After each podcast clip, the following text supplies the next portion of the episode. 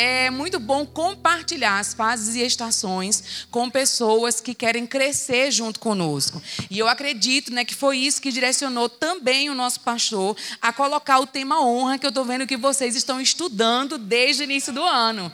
E eu vejo que isso é totalmente necessário, porque nós estamos vivendo dias onde as pessoas têm perdido alguns costumes básicos, como respeito, como consideração, como considerar o que o outro pensa, o que o outro diz. E quando a gente traz um princípio como esse à tona, para ser trabalhado numa sequência de cultos, para ser trabalhado em um evento, é porque Deus ele quer nos mover de um lugar de conforto para um lugar de crescimento. Então, quando você vir novamente né, o tema lá, honra, de novo, não pense assim. Pense que você está sendo movido de um lugar de conforto para um lugar de crescimento. Porque quando Deus fica batendo na mesma tecla, na mesma tecla, na mesma tecla, e não traz outras informações, é porque você precisa se mover com essa tecla, se mover com essa palavra, e aí ele vai descortinar outras coisas. Deus não vai tra trazer para você uma outra missão, uma outra palavra, até que você tenha cumprido aquilo que você já compreendeu, aquilo que ele tem dispensado. Então não considera esses dias comuns, essas ministrações comuns, porque isso é honra. Amém? E eu quero te convidar a fechar os seus olhos. Nós vamos fazer uma oração aqui de início. E eu creio que o Espírito Santo vai te revelar coisas no seu íntimo que vai trazer alinhamento para a sua vida. A gente só cresce se estivermos alinhados. Precisamos alinhar muitas vezes para ter um bom desenvolvimento, né? Eu vejo a figura de um carro e muitas vezes o carro precisa, né, de tempos em tempos ir lá na oficina para fazer o alinhamento e o balanceamento. E eu vi isso no meu espírito enquanto eu orava hoje sobre essa igreja. É um tempo de alinhamento, de balanceamento para quê? Para que consiga correr mais rápido, para que vá mais adiante com segurança. É por isso que muitas vezes devolvemos o nosso automóvel para a concessionária ou colocamos ele numa oficina para fazer esse alinhamento e esse balanceamento com o objetivo de ir mais longe, com o objetivo de chegar em outros destinos, com o objetivo de ter segurança enquanto se está na estrada. Amém? Então diga assim: hoje é um dia de alinhamento. Permaneça com seus olhos fechados. Pai, nós queremos te dar a primazia aqui nesse culto. Cremos que o teu Espírito Santo, que está em cada coração, abrirá os olhos do entendimento e trará novas informações para que haja crescimento no poder que é no nome de Jesus. Nós declaramos toda resistência caindo por terra e o teu poder se aperfeiçoando em nossa fraqueza. No poder que é no nome de Jesus, traz aos nossos olhos, Pai, traz aos nossos ouvidos informações sobrenaturais e eu te peço, Senhor, que haja no nosso meio compreensão, compaixão, que no momento que a palavra estiver sendo ensinada, curas se manifestem, trazendo, Senhor, renovo sobre o coração daqueles que ainda não sabem o que fazer nesse ano, trazendo salvação para aqueles que estão perdidos, trazendo esclarecimento, Pai. Em nome de Jesus, nada ficará nebuloso, nada ficará oculto, mas cremos, Pai, que será esclarecido um novo e vivo caminho para nós em 2022, a cada passo, a cada culto, a cada encontro, no poder que é no nome de Jesus. Se você crer, diga amém. Glória a Deus. Eu gosto sempre de me submeter ao Espírito Santo quando eu vou ministrar né, em algum lugar. Às vezes, por conta da itinerância, ou por já fazer isso há muito tempo, nós somos tendenciosos a entrar no automático e ministrar sempre na mesma linha, ministrar sempre na mesma coisa. Mas quando o pastor trouxe esse tema ao meu coração, né, trouxe esse tema, na verdade, para mim na mensagem, e isso caiu no meu coração, eu fui confrontada desde o momento que eu comecei a meditar e a orar sobre isso. Né? Hoje eu fui lá lapidada mais um pouco enquanto eu preparava o meu esboço para essa noite. E eu quero que você se abra para isso, porque fora da zona de conforto haverá crescimento para você. E muitas vezes não é confortável a gente ouvir algumas coisas. Muitas vezes a gente fica, nossa, mas é só isso. E porque nós estamos complicando tanto o evangelho, não experimentamos o real resultado dele. E hoje eu vou trazer para você princípios que são simples a respeito de honra, mas porque são tão simples, às vezes nós esquecemos e com isso abrimos brecha brecha para Satanás influenciar a nossa vida. E com isso abrimos brechas para que Satanás tenha como estacionar alguns planos e projetos. Sabe, querido, de Deus não se zomba, Deus não é mercenário, não é uma relação toma lá da cá, Senhor, eu estou indo para a igreja porque não está acontecendo isso, eu estou dizimando e ofertando porque não está acontecendo aquilo. O evangelho é sobre termos um relacionamento com Deus e permitirmos que isso nos molde ao caráter de Cristo e permitirmos que nós é, que, e permitir que haja entre nós uma melhora, que haja dentro de nós um progresso. Então não é só sobre o que você faz, o que Deus faz, o que você pede e o que você recebe. É sobre quem você se torna. Então Deus está nos lapidando. Diga assim: Deus está me lapidando. E eu anotei uma frase essa semana que eu retirei do Instagram do reverendo Paulo Borges, que diz assim: Nada é mais anticristo do que se declarar responsável apenas por si mesmo, assim como Caim fez. Forte, né?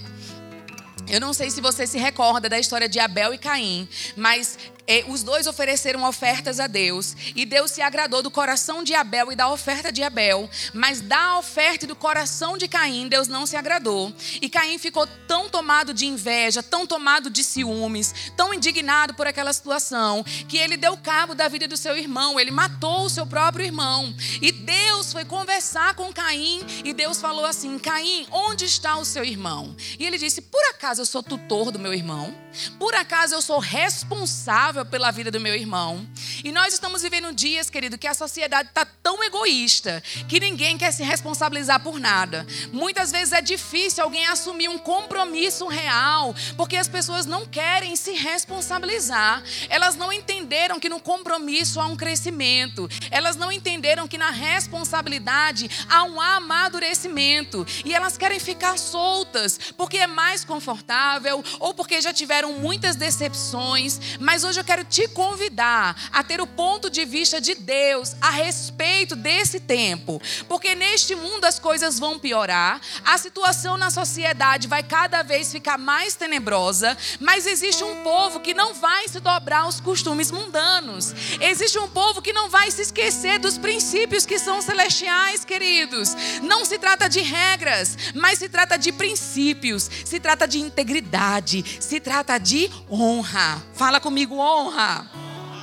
E honrar significa por crédito, com merecimento, manter-se fiel, tratar com distinção. Eu tenho certeza que você já ouviu essa definição nos cultos anteriores, mas como todo bom mestre no ofício, né, eu gosto de trazer muitas definições e explicar em detalhes, e eu quero que você receba a porção que Deus tem para você hoje, porque nós não vamos muito longe se nós ficarmos o tempo todo nos preocupando com crédito, quem vai levar o crédito? E essa frase não é minha, é do nosso apóstolo Guto. Ele disse: Nós não iremos longe se a gente ficar se preocupando com quem vai levar o crédito. E às vezes as pessoas estão tão olhando para si, tão individualistas, tão egoístas, que elas não olham para o seu irmão do lado, que elas não se contextualizam em família, que elas não se importam com a vida dos seus liderados ou com a vida dos seus líderes, elas não se portam com o vizinho que mora ao lado, elas não querem é, ter nenhum tipo de compromisso em relação à pessoa pessoas, porque sabe que é desafiador, porque sabe que é difícil. E deixa eu te dizer, Deus não te chamou para viver dessa maneira. Quando você vive assim, você desonra o seu propósito aqui nessa terra. E quando você pensa em honra, você pensa, querido, em valorizar quem está ao seu lado. Quando você pensa em honrar, você pensa em tirar os olhos de si, colocar os olhos no outro, porque ninguém pode elogiar-se a si mesmo. Ninguém pode gabar-se a si mesmo e ter um coração coração humilde, a gente coloca a nossa honra em disposição a outros e outros colocam a honra deles em disposição a nós. É assim que deve funcionar, é assim que deve acontecer. Mas muitas vezes não permitimos que isso aconteça, seja por traumas passados, influência da mídia, influência da sociedade. Mas hoje eu quero despertar você para esse princípio que abre portas. O princípio da honra abre portas, o princípio da honra manifesta milagres, o princípio da honra faz coisas, querido, que muitas vezes é, nós não poderíamos galgar com tanta oração e confissão de fé. Por quê? Quando você honra alguém, você está renunciando, você está oferecendo a Deus um sacrifício vivo da sua vontade, você está oferecendo a alguém o seu tempo, e isso é uma das maiores provas de amor que existe no dia de hoje. Quando você honra um convite, quando você honra é uma convocação do seu pastor, quando você honra, né, o seu irmão, dando a ele um tempo, quando você honra a sua família, querido, tudo isso constrói em você um novo você.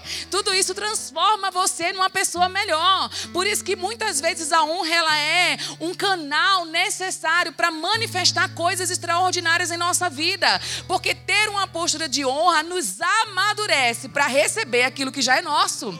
Ter uma postura de honra nos amadurece para visualizar aquilo que Deus já determinou sobre a nossa vida.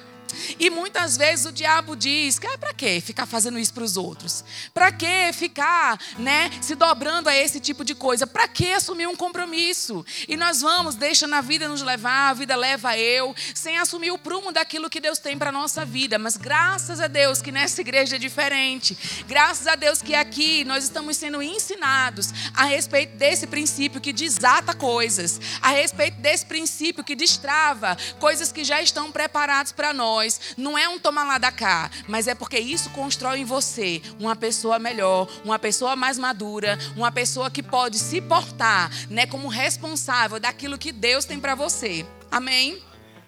É, eu coloquei aqui que desonra é como uma neblina, um vapor. Ela é algo insignificante, mas a honra dá valor, a honra dá consideração. E eu poderia falar sobre honrar a Deus, eu poderia falar sobre honrar os nossos líderes, eu poderia falar sobre você honrar a sua própria palavra. O nosso apóstolo Bud dizia: o homem vale o que a palavra dele vale.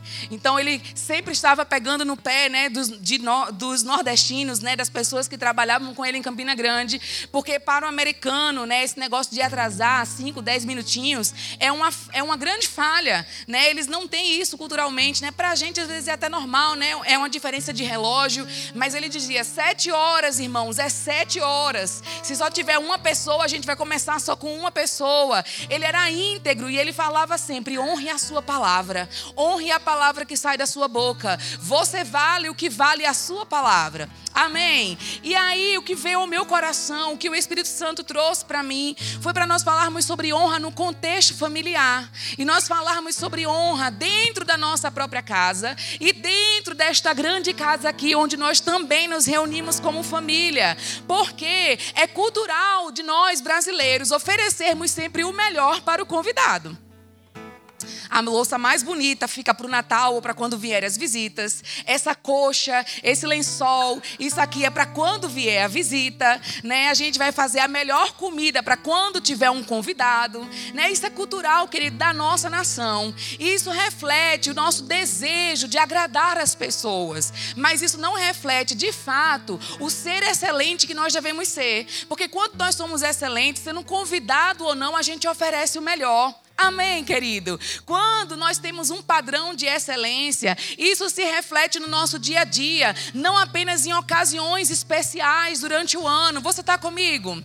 E muitas vezes nós estamos assim dentro da nossa própria casa. O melhor fica para o convidado. O melhor prato, a melhor limpeza. Ah, não, a gente vai fazer hoje uma faxina, vai fazer hoje aquela limpeza, porque virão os convidados. Mas para a sua família que está com você no dia a dia ali, aguentando todos os perrengues, para o seu esposo, esposo, para sua esposa, para os seus filhos, qual é o melhor que você tem oferecido para eles. Eu não quero aqui medir o seu nível de excelência, porque eu não sou juíza, nem tenho esse medidor, mas eu quero despertar você a pensar sobre honrar os que estão perto, porque muitas vezes é fácil honrar um ministro de fora, muitas vezes é mais fácil honrar um convidado, porque não conhecemos os defeitos, porque não conhecemos as diferenças. A gente se identificou em algo com aquela pessoa e a gente se reúne, chama para comer na nossa casa, ou dá uma oferta para um ministro tal, porque nos identificamos com a unção. Óbvio, quem não se identifica com a unção? Gente, a unção é perfeita. Todo mundo se identifica com ela de alguma maneira. Amém. E mas no dia a dia, nós estamos perto de pessoas e porque enxergamos falhas, porque enxergamos, né? Não é comum. Não tá todo domingo aqui no louvor. Não, eu tenho, eu tenho acesso. Porque está no nosso dia a dia, porque cai na rotina. A gente não pondera os nossos modos de falar, a gente não pondera o nosso modo de agir, a gente não pondera, né, como que a gente vai se comportar, porque é de casa. E muitas vezes, por considerar comum que é de casa, muitas pessoas estão se divorciando.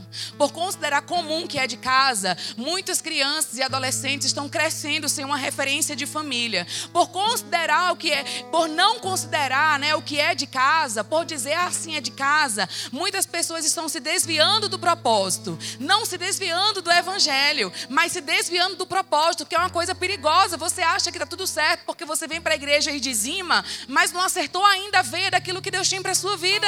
Porque o diabo rouba a sua atenção e o seu foco o tempo inteiro. Porque você abriu uma grande brecha quando não praticou o princípio da honra.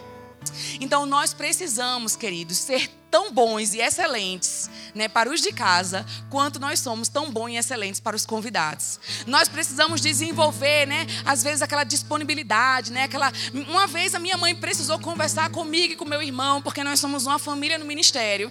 E uma vez ela disse: Vocês são tão prestativos na igreja, o que irmão qualquer, que irmão qualquer pedir, vocês estão lá fazendo. Mas aqui dentro de casa, vocês precisam aprender a começar a mudar o mundo lavando os pratos. Porque a gente queria mudar o mundo, né? Mas não queria ajudar ela a lavar os pratos.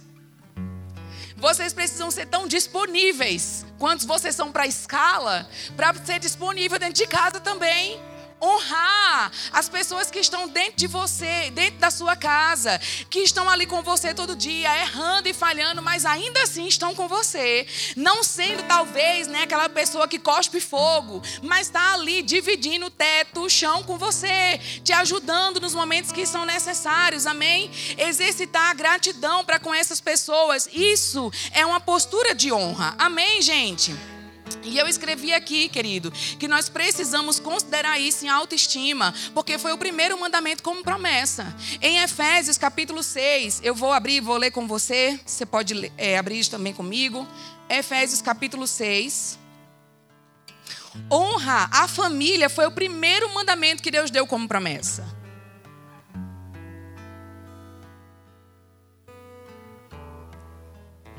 Esse livro, A Recompensa da Honra, é maravilhoso. Já vi aqui. Meu Deus do céu. Efésios capítulo 6, versículo 1 e 2 diz assim: Filhos, obedecei a vossos pais no Senhor, porque isso é justo. Honra o teu pai e a tua mãe, que é o primeiro mandamento como promessa, para que te vá bem e sejas de longa vida sobre a sua sobre esta terra. Então, essa palavra obedecer significa aceitar a orientação, significa se disciplinar para ser um representante do seu pai e da sua mãe.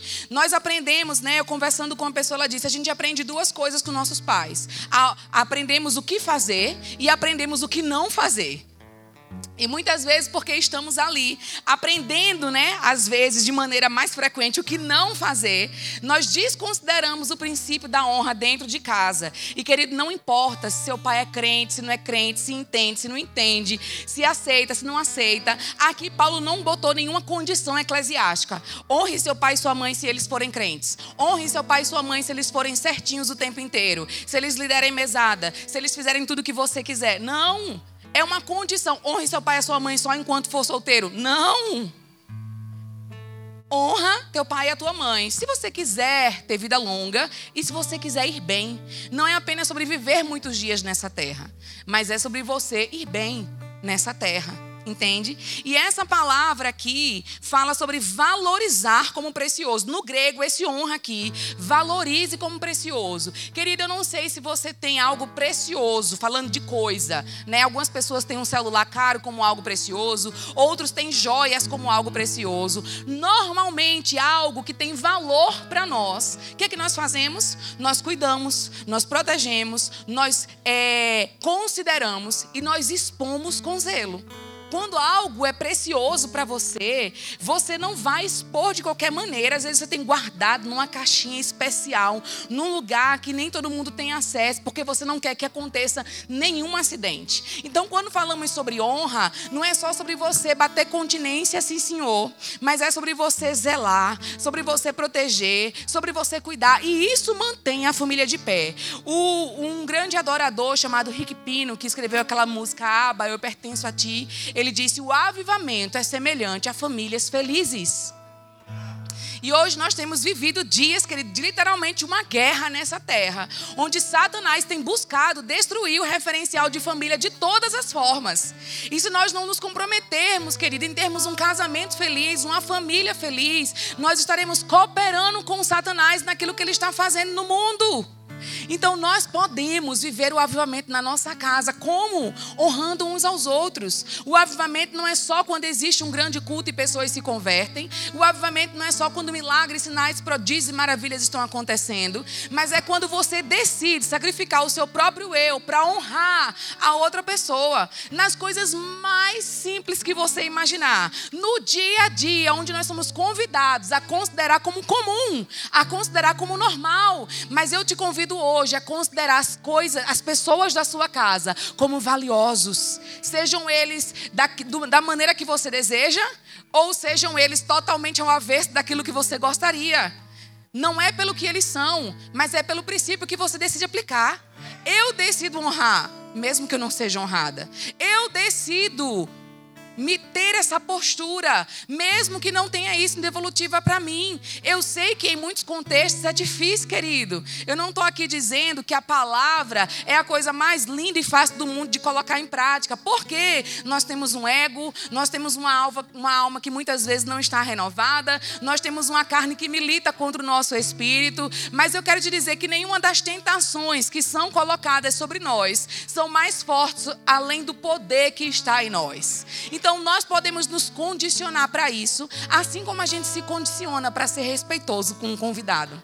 Assim como a gente se condiciona para ser gentil com as pessoas fora de casa. Assim como a gente se condiciona para tratar bem aquelas pessoas que têm altíssimos cargos. Porque, querido, se você só aplica a honra quando é, quando é destinada a pessoas que têm cargos, títulos, pessoas que são importantes, né, do ponto de vista da sociedade, eu quero te dizer que o nome disso não é honra, porque isso não define quem você é, mas o nome disso é bajulação. E você está querendo tratar bem alguém só para receber um elogio de volta, aquele enaltecer o seu ego e você, no fundo, no fundo, ter alguma coisa que te interessa. Mas nós vemos uma conduta de honra, querido, quando você tem o mesmo padrão de excelência para aquele que está na rua, para aquele que está necessitando, para aquele que tem muito dinheiro, para aquele que está dentro da igreja, para aquele que está fora da igreja e principalmente para aquele que está dentro de casa. Tudo bem se você tiver as melhores taças guardadas, mas na minha casa eu decidi, as melhores taças nós vamos usar no nosso dia a dia. Quando eu vou fazer a comida, né, para o meu marido, além de orar muito para Deus me ajudar, porque eu estou desenvolvendo algumas algumas algumas habilidades eu estou desenvolvendo, mas eu penso em colocar o melhor, entende? Desde quando nós começamos a morar juntas, eu e a Mayara, a gente vai colocar a mesa só para nós duas. Porque nós vamos honrar uma outra, colocando o melhor. Se viesse um convidado, a gente não ia fazer assim? Então, é só para nós. Essa é a nossa maneira de demonstrar honra, uma para com a outra a gente vai se permitir ter esse momento em honra. Você está entendendo, querido? Porque isso, é isso tem que ser o nosso padrão, parte de nós. Não estou dizendo que uma vez ou outra você não possa comer no sofá, não estou dizendo que às vezes na correria do dia a dia você, você tem outra prática, sabe, queridos? Mas eu quero te convidar para essa avaliação, para você não estar tá sempre oferecendo o melhor para quem é da rua, sempre oferecendo o melhor para o ministro, porque tem um título, para o presidente, para o prefeito, para o vereador, para fulano de tal que é superintendente, e não oferecer o melhor para aqueles que estão com você. Amém, queridos? Alô? Deus está falando com você? Deus está trabalhando no seu coração agora? Em Efésios, Paulo continua trazendo, né, posturas de honra que os filhos devem ter para os pais, que os pais devem ter para os filhos. Do mesmo jeito que os filhos são convocados a honrar os pais, os pais também são convocados a não incitar a ira no coração dos filhos, a não serem justos. Então não é porque é filho que você diz, manda quem pode e obedece quem tem juízo. Não! Quem que você está criando para essa sociedade? Quem aquilo que ele recebe em casa, querido, é o que ele vai reproduzir na rua. Então você precisa também ter esse coração voltado para honrar os seus filhos, para incentivar os seus filhos, para aplaudir os seus filhos. Porque lembre-se, querido, se seu filho é burro, você é o pai do burro. Porque muitos pais, por causa do estresse do dia a dia, esse menino é um danado, é um burro, não sabe nada. Você faria isso com o filho do seu convidado? Você faria isso com o filho do pastor, com o filho, a filha do presidente? Entende? Mas só porque ele é a filha do presidente? Só porque o seu filho está com você o dia inteiro em casa, você sabe quais são as fraquezas e os defeitos dele?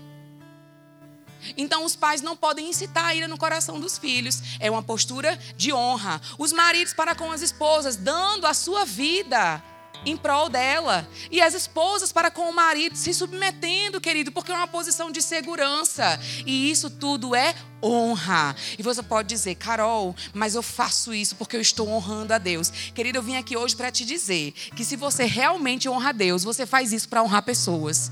Porque tem gente que bate no peito, eu não sirvo a pessoas, eu sirvo a Deus. Mas a maneira como Deus estabeleceu o serviço é você servindo pessoas. É você ajudando pessoas. Não seja, não tenha esse pensamento anticristo de pensar que é só sobre você, porque não é só sobre você.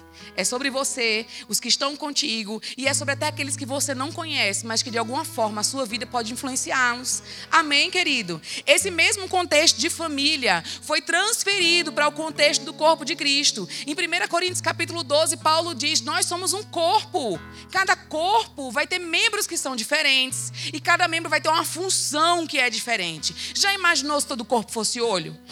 Imagina aí eu aqui, olho aqui, olho aqui, olho nas pernas, né? Seria uma aberração. E ele estabeleceu, né? Jesus estabeleceu o corpo como uma família. Então aquilo que a gente vive na nossa família em casa deve ser refletido na nossa grande família na igreja, que vai ser refletido na nossa sociedade, que aí sim nós vamos mudar o mundo. Você está entendendo? Não dá para mudar o mundo sem antes mudar as coisas dentro de casa. Alô? Não dá, querido, para honrar o presidente, para honrar o pastor, para honrar o chefe do seu trabalho e não honrar o seu marido, e não honrar a sua esposa, e não honrar os seus filhos. Esses valores, quando ficam invertidos, querido, abrem brechas para Satanás travar coisas. Você está entendendo? Alô? Deus está falando com você. Nós não somos uma organização, nós somos um organismo vivo, o corpo de Cristo. E lá em Colossenses 3, do 13 ao 15, fala: suportai-vos. Eu quero que você abra lá, para a gente ler isso juntos. Colossenses 3.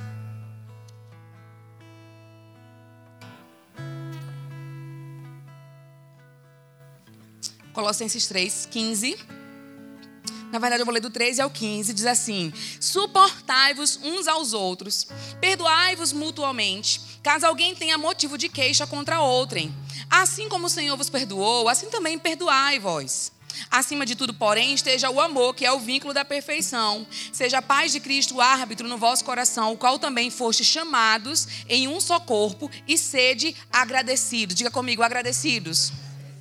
Então, esse mesmo princípio de honrarmos a nossa família, nós trazemos isso também para o corpo de Cristo. Porque muitas vezes, porque já estamos nessa igreja há quatro anos, há cinco anos, não, a gente já é amigo do pastor Márcio, a gente já está ali junto com ele, né? a gente já vai na casa do pastor e da crise a semana inteira. Querido, Jesus foi bem realista com os discípulos dele. Quando disseram, não, nós somos amigos, ele disse, vós sois os meus amigos se fizerem o que eu vos mando. O que, que Jesus estava querendo dos discípulos naquele momento? Honra, dizendo: não confunda as coisas. Eu estou com você todo dia. Eu estou desenvolvendo um relacionamento de amizade com você, mas aqui, nesse organismo vivo, a minha função é estabelecer coisas para você seguir. E a sua função é seguir aquilo que já está estabelecido. Jesus estava propondo a eles um compromisso de honra, não apenas de afinidade, mas de honra. Porque a afinidade, querido, com o passar do tempo, todos nós mudamos. E às vezes as coisas não vão encaixar. Mas quando é por causa do princípio da honra, mesmo havendo mudanças de comportamento, você mantém o seu compromisso, porque é o certo e ponto final. Amém. Então, em Colossenses, ele vai dizer: suportai-vos. E muitas vezes as pessoas dizem assim: nossa, eu estou suportando Fulano na graça. Né? Assim, olha, eu tô assim, daquele jeito. E a gente acha que esse suportai-vos tem a ver com esse tipo de colocação, né? Olha, eu suporto, né? Estou suportando. Que esse negócio de rema, esse negócio disso, esse negócio daquilo. Olha, eu estou aqui naquela, naquele nível de tolerância. Mas esse suportai-vos aqui no grego, nesse texto em Colossenses, é a mesma palavra que se aplica lá em Efésios 4:2 que nós vamos ler depois. Porque o suporte é aquilo que vai dar sustentação. Você sabia? Nós temos aqui a guitarra e tem um suporte desse instrumento. O que é que o suporte faz? Ele segura o instrumento para ele não cair, para ele ficar na melhor posição possível, para assim ele funcionar bem. Então, quando Paulo fala em Colossenses também em Efésios, suportai-vos uns aos outros, ele não está dizendo assim, olha, tenta conviver. Ele não está dizendo assim, olha, se esforça para assim, né? Vai que, vai suportando. Não. Ele está dizendo, olha, seja um suporte para essa pessoa funcionar da melhor maneira que ela tem que funcionar. Como é o nome disso? Honra. Entende? Aí ele fala suportáveis. Quando você está com um problema numa máquina da sua casa, o que é que você faz? Você liga para assistência. Aí diz assim: se quiser falar com o suporte, diz que 9. Você vai falar com quem? Com o suporte. Geralmente, querido, o suporte sabe mais do que você. Porque muitas vezes o suporte vai saber mais do que aquele que é suportado. Mas sabia que isso é uma tática de Deus para manter o corpo equilibrado? E aí ele coloca, né, diante de você, aquela pessoa que você menos tem paciência para lidar. Aquela pessoa que você mais tem dificuldade de lidar com o jeitinho e a personalidade dela. Aí Deus diz: "Olha, suportai" dá assistência. E você fica entendendo, mas poxa, eu sei tanto mais do que essa pessoa. Mas poxa, eu podia estar tá indo muito mais além. Eu uma vez precisei dizer para um casal lá em Olinda, né? E eu disse para ele, olha, vocês são excelentes líderes com as propostas que vocês me trazem, mas eu preciso que vocês sejam bons liderados. Eu não tenho dúvida que vocês são excelentes na frente, mas agora a oportunidade que foi dada para vocês é para estar tá abaixo. Então sejam bons nisso primeiro entende? E eu sei que isso não é confortável de ouvir, também não é confortável de dizer, querido. Entende? Mas é um princípio que pode salvar a nossa vida trazendo livramento, porque o princípio da honra ele traz livramento. Amém? E aí ele diz: suportai-vos. Outra coisa que a gente vê aqui nesse Colossenses, fala sobre você ser um auxílio, sobre você segurar. E Efésios capítulo 4, versículo 2. Efésios 4, 2. Pastor, eu acho que não está funcionando muito comigo, não. Estava dando mais amém quando o senhor estava, viu? Os amém estavam maiores na hora do dízimo da oferta. ah, tá todo mundo recebendo por dentro. Glória a Deus. Efésios 4, 2 diz assim: Com toda a humildade e mansidão, com longanimidade, suportando-vos uns aos outros em amor esforçando-vos diligentemente por perseverar a unidade do Espírito, que é o vínculo da paz. Então perceba que há um desejo de Deus que nós comecemos a fazer algumas concessões. Esse versículo na versão amplificada diz assim: fazendo concessões porque vocês se amam. O suportando, ele é substituído. Vamos ler fazendo concessões. Com toda a humildade e mansidão, com longanimidade, fazendo concessões porque vocês se amam. O que é concessões? É ceder. E não é porque é obrigado. Olha, tem um demônio na igreja chamado pra que isso? E tem outro demônio chamado tem que fazer. Porque, querido, quando você entende o princípio da honra, você não chega com esse questionamento. Tem que fazer? Não. Você sabe que é para pegar junto e fazer e ponto final. Entende? Ainda que você não concorde, ainda que não seja sua ideia, porque isso é um princípio de honra entende? E nós precisamos exercitar isso também nessa grande família aqui, porque muitas vezes a nossa honra dentro da igreja é para com aqueles que têm cargos e títulos, quando deveria ser para com aqueles que estão sentados ao nosso lado. Você não sabe onde essa pessoa simples que está sentada ao nosso lado, ao seu lado vai chegar daqui a algum tempo. Você não faz ideia. E não é nem por causa disso, querido. Isso é só para te dar um estímulo para você pensar diferente. Mas é principalmente porque a palavra diz: suportando uns aos outros. Todo mundo quer dar suporte ao pastor. Todo mundo quer dar suporte ao ministro que vem de fora. Todo mundo quer dar suporte àquela pessoa que tem um carro, que tem um título. Mas quem quer dar suporte para a pessoa que está sentada no último banco ali da igreja? O que é esse suporte, Carol? Meu querido, eu tenho percebido que o senhor entra e sai, não fala com ninguém. Meu nome é Fulano de Tal, eu estou aqui para lhe ajudar. Isso é honra, querido. É você considerar como valioso. Porque o comum entra e sai e ninguém liga. Mas o valioso você vai lá dar atenção. Você cuida, você protege, você zela. Não importa se a pessoa chega de carro, se chega de Uber, se vem a pé, se vem se rastejando. Não importa se a pessoa, querido, aparenta ter ou aparenta não ter. Porque isso não depende do outro, mas depende do seu coração. Depende de você. E aí você, ah, não sou obrigada a conviver. Eu já tenho o meu grupinho, eu já tenho o meu plano.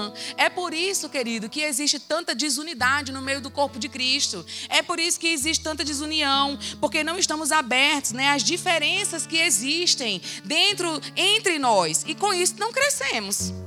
Entende? Filipenses capítulo 2, nós vamos começar a ler isso agora para caminhar para o nosso encerramento. Eu quero cantar hoje com vocês uma música nova. É, não sei nem se nova, né? Talvez vocês já conheçam, mas eu vou no final fazer um momento que eu vou cantar uma música voz violão com a Mai, onde eu quero que você reflita sobre essa honra uns para com os outros, sobre essa honra para com os de casa, porque a, a mínima postura que nós poderíamos de ter relacionada à honra era gratidão. É dizer obrigada. Três meses de casada, né? Então eu acho tudo lindo, né? Mas eu acho tão lindo que cada vez que eu vou recolher a mesa, meu marido faz assim: Amor, obrigada porque você fez essa comida.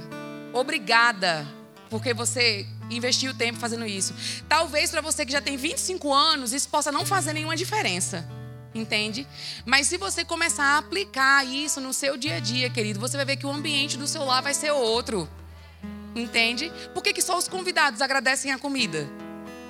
E eu vendo ele fazer isso, eu fiquei, poxa, eu devia ter agradecido mais a minha mãe. Né? Cada vez que ela botava, servia a mesa e colocava lá, né?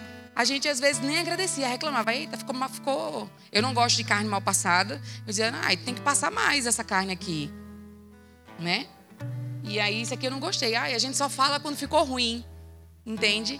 Mas a gratidão é a primeira expressão de honra que tem que existir na nossa vida, uns para com os outros. E aí, Filipenses 2 vai falar assim eu vou ler com você a partir do capítulo do versículo 1. Se há, pois, alguma exortação em Cristo, alguma consolação de amor, alguma comunhão do Espírito Santo, se há entranhados afetos e misericórdias, completai a minha alegria, de modo que pensei da mesma coisa, tenhais o mesmo amor, sejais unidos de alma, tendo o mesmo sentimento. Não façais por partidarismo ou vanglória, mas por humildade, consideração, cada um os outros considerando cada um aos outros superiores a si mesmo. Não tenha cada um em vista o que é propriamente seu, senão também cada qual o que é dos outros. Sabe, é você considerar uns aos outros superior. Não porque ela tem um cargo ou um título, mas porque é filho de Deus igual a você. Olha só. Entende? E querido, eu quero chamar a sua atenção, porque você pode pensar, ai não, para honrar eu tenho que dar uma grande oferta, para honrar eu tenho que fazer isso, isso, aquilo, aquilo outro. Não, querido, para honrar você precisa seguir o seu coração. Sabe que uma vez eu e Mai nós fomos, eu nunca esqueci isso, marcou a minha vida para sempre. Eu vou contar para vocês, nem sei se ela sabe. Mas uma vez nós fomos para uma agenda em Salvador. E aí depois nós tivemos um, um, um, day off, né? Um dia assim. E a gente foi comer num restaurante. A comida baiana, assim, é maravilhosa, gente. Cá, pra nós, a comida nordestina, assim, né? Me, me, não, não atire as pedras, pode abaixar, mas pra mim, né? Ela é a melhor mesmo do Brasil. E a gente foi comer aquela comida gostosa. E tinha lá no cardápio caranguejo, né? Quantos aqui já comeram caranguejo? Algumas pessoas, né? Tem quem não goste, mas eu e Mai, a gente troca, né, amigo? Um churrasco por um caranguejo. Troca, a gente troca. Não fiquem chateados, né? Enio fala, meu Deus, é muito trabalho, quase não sai carne, né? Mas nós realmente gostamos, né? E quando nós morávamos lá em Olinda, a gente comprava de vez em quando, fazíamos, a gente comia junto, né? A gente já competiu para comer os caranguejos, né? Quem come mais, né? E a gente foi para essa agenda e aí pedimos, né? O caranguejo. Cada um pegou um e naquele momento, você sabe que a, a patola que a gente chama, que é a maior, é a que tem mais carne. Foi, eu disse, foi uma declaração de amor para mim. Ela tirou aquela patola, que é a que vem mais carne, ela disse, para você. Eu disse, não, amiga, não precisa dentro de mim. Ai, que maravilha. Eu disse, não precisa, não precisa, já tenho aqui a minha patola. Ela disse, não, mas eu quero honrar você com isso aqui. Ela ficou só as unhinhas, só aquelas mais fininhas, que quase não tinha carne, entendeu? A bichinha, mas depois deu, deu, deu muito caranguejo, não foi para ela?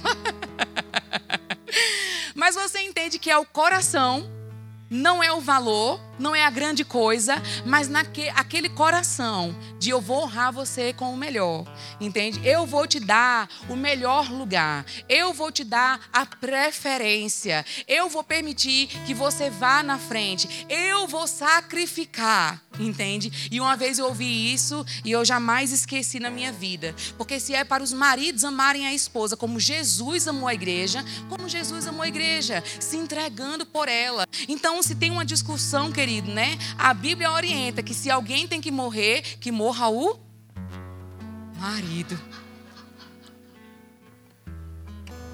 Mas o nosso patriarcado, o nosso machismo social, porque o homem é quem manda. Hum.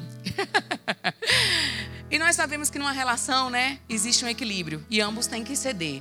Mas eu quero falar com você sobre o corpo de Cristo e sobre ser esse tipo de suporte para aquelas pessoas que você tolera e sobre ser um incentivo para quem está precisando. E sobre não esperar apenas chegar alguém de fora para entregar o seu melhor, mas entregar para aqueles que convivem com você mesmo, conhecendo defeitos e acertos, sabe? E Eclesiastes 4, capítulo 4, fala sobre a vaidade, que é o maior inimigo da honra. Talvez você ache que o maior inimigo da honra é a desonra, mas o maior inimigo da honra é a vaidade. E Carol Araújo escreveu: a vaidade é inimiga da honra, porque ela a competitividade.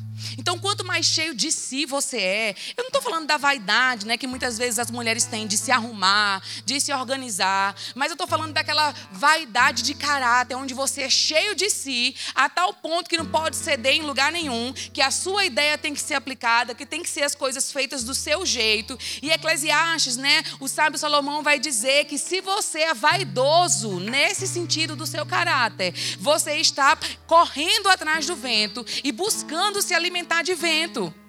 Entende? E isso é algo, querido, que nós precisamos trabalhar em nossos corações e em nossas mentes. Eu preciso trabalhar isso no meu coração. Principalmente aqueles que sabem muito. Principalmente aqueles que têm muita bagagem. Porque a palavra diz em Provérbios que o homem é provado pelo elogio que recebe. Você não é provado nas críticas. Você é provado nos elogios. Porque cada vez você se enche de si quando você é elogiado. Sim ou não, gente? Quem que não gosta de ser elogiado? Você se enche de si e você vai ficando envaidecido, você vai ficando cheio de vaidade. Não sou contra elogios, nós temos mesmo que estimular uns aos outros, mas temos que ter o coração trabalhado para receber esse tipo de coisa e não nos tornarmos vaidosos. E enquanto eu orava, o Senhor trouxe isso ao meu coração que eu escrevi. A competição precisa cair por terra. Este é um tempo de alinhamento e então virá o crescimento. Para alguns será um sacrifício de fé ajustar o foco da sua visão para considerar a missão missão do seu irmão. Porque muitas vezes estamos focados na nossa missão.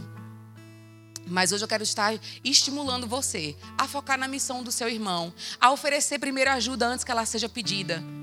Entende? A abraçar antes que isso seja orientado, antes que você perceba que é necessário. Entende? E eu falo abraçar, não no sentido físico do abraço, porque eu sei que hoje nós temos algumas restrições. Mas eu falo de você comprar a ideia do outro, comprar a necessidade do outro, sabe? Ter como sua aquela causa, de maneira a você fazer algo para honrar, mesmo que não seja visto. Porque Jesus falou: olha, quando tu for dar a esmola, esconde até da tua mão. Entende? Porque muitas vezes hoje nós somos estimulados pela vaidade, até postar qualquer tipo de ajuda que a gente dá. Entende? E eu vou dizer para você, porque eu estou em casa, isso é uma coisa que Deus está tratando no meu coração. Esse equilíbrio entre essa exibição, entende? E aquilo que a gente realmente vive. E nós precisamos mergulhar nesse tipo de introspecção, querido, para estabelecer esse princípio como algo vital na nossa vida. E você vai entender o porquê. É necessário porque alguns é, é necessário que alguns posicionamentos de honra manifestem milagres e livramentos. Se isso não for uma constante na sua casa, se isso não for uma constante na sua família em Cristo, como é uma constante com os de fora, você sempre estará limitado ao campo da bajulação, ao invés de viver os milagres que são manifestados através da honra. E eu vou finalizar contando para você a história de uma mulher rica. Essa história está lá em 2 Reis. E ela vai falar, deixa eu só conferir aqui se é primeiro ou segunda Reis. E essa mulher, querido, toda vez que o profeta passava, 1 Reis 13? Como, pastor? Isso. Qual é o. A, a, a, segunda Reis 2,30. É isso? É, eu vou só citar, depois você dá uma lida em casa por conta do nosso tempo. Toda vez que aquele profeta passava pela casa dela, ela insistia e dizia: Vem cá, né? Vou te servir pão. Primeira, dois, primeira Reis 2,30, você vai ler. Vem cá que eu vou te servir algo. Ela percebia que ele passava na frente da casa dela sempre quando ia para uma missão. E ela quis receber ele na casa dela. E aí chegou um tempo que ela conversou com o marido dela, eu estou parafraseando, e disse: Olha, meu bem, eu percebo que toda vez esse profeta passa aqui. E ele passa na frente da nossa casa, eu ofereço para ele as coisas, mas ele nunca quer receber, né? Às vezes ele passa e deixa para lá. Vamos fazer o seguinte, vamos fazer um quarto para ele aqui na nossa casa. E aí eles investiram dinheiro e eles investiram tempo, eles abriram mão da privacidade deles para honrar a unção na vida de um profeta. Para honrar a vida, a unção na vida de um homem de Deus. Agora, hoje, querido, na nova aliança, o homem de Deus, o homem que tem o Espírito Santo sobre dentro, não é apenas o profeta que é convidado, não é apenas o pastor que foi estabelecido aqui, mas todos nós aqui somos homens e mulheres de Deus. Sabia que a mulher de Deus não é só Carol Araújo aqui? Todos nós aqui somos homens e mulheres de Deus. Por que, que aquele homem era considerado profeta, o homem de Deus? Porque o Espírito Santo vinha só sobre ele. Na nova aliança, o Espírito Santo vem sobre todos. Então, por isso que Paulo diz: não honre só os cinco dons ministeriais, mas suporte uns aos outros. Porque todos têm um Espírito dentro e pode vir sobre. E aí ela conversou com o marido dela e eles abdicaram da privacidade deles como casal. Eles construíram um primeiro andar, um quarto, colocaram lá uma cama, colocaram lá uma lamparina, uma mesa e uma cadeira para aquele profeta. Ele ficou constrangido. Sabe quando a pessoa insiste tanto para dar, né, para oferecer e você fica assim, nossa, eu estou constrangido com essa situação. E ele diz, tá bom, eu vou ficar na sua casa. E aí ele ficou na casa dela. E aí ele tinha um servo que acompanhava ele, Geazi ou Geazi, né? Alguns chamam de maneira diferente. E ele disse: Geazi, vai lá e procura saber o que essa mulher precisa. Na verdade, antes de falar com Geazi, ele tentou falar com ela. Ela disse: Não, precisa de nada não. Eu tenho bastante condição. E o meu marido tem influência na sociedade, ou seja, eu tenho influência e eu tenho dinheiro. O que mais que eu preciso? E aí o profeta não se deu por satisfeito. Segunda Reis 4, gente. A próxima vez eu trago uma. Ok, segunda Reis 4, do 8 ao 32. E aí, obrigada, pastor. E aí o que aconteceu? Aquele, aquele profeta estava ali, não se deu por satisfeito com a resposta daquela mulher que disse que não precisava de nada. E ele trocou uma ideia com o servo dele. Gezi, será que ela não precisa de nada? Aí Gezi disse: Não, olha, ela não tem filho. Aquele servo observou. Você percebeu que eles são um casal? Eles não têm filhos. E o profeta foi lá e disse: Olha, daqui a um ano você vai ter o seu filho. E ela disse: Não minta para mim, homem de Deus. O que, que ela quis dizer? Aquele sonho, querido, de ter uma criança já estava na gaveta. Ela já tinha desistido daquilo há muito tempo, porque era impossível aos olhos naturais. Mas porque ela dedicou a vida dela em honra, para honrar alguém que tinha um espírito sobre, para honrar alguém que era de Deus entende? Ela ofereceu dinheiro, ela ofereceu tempo, ela sacrificou a privacidade dela. Aquele profeta foi usado por Deus para liberar a palavra que geraria o filho para ela. E aquele filho, depois de um ano, nasceu.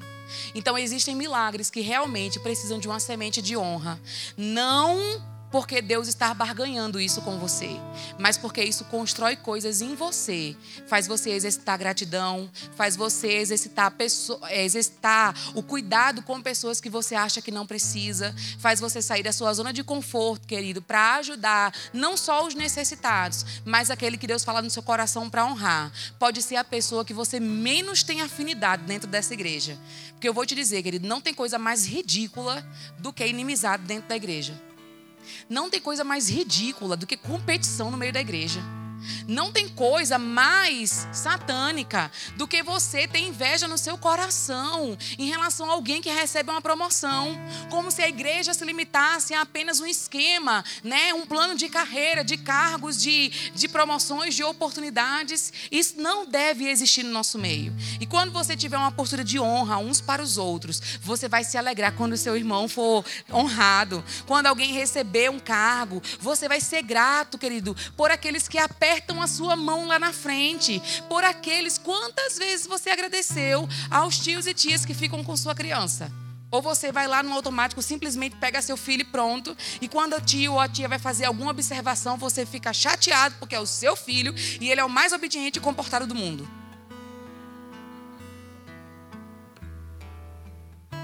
Então, querida, nesses pequenos gestos que você agradece, lembra, primeira manifestação de honra que você pode exercitar no seu dia a dia é ser grato. Seja grato a seu esposo, seja grato a sua esposa, seja grato a seu pastor, entende? Eu sei que muitas vezes né, o nosso pastor é uma lixa, né? Mas seja grato, porque ele é usado por Deus para disciplinar você, para corrigir você. Seja grato, querida, quem está aqui com você no grupo de louvor, dividir, compartilhando esse púlpito com você. Seja grato, querido, por aqueles que limpam. Seja grato, querido, por aqueles que estão dentro de casa com você. Muitas vezes, né, tolerando alguns comportamentos que você não deveria ter. Muitas vezes se submetendo a coisas que nem entende, né? Coitado dos filhos criança que vai puxar do lado, vai puxar para o outro. Às vezes não existe nenhuma conversa para explicar as coisas, entende? E tudo isso envolve a nossa postura de honra.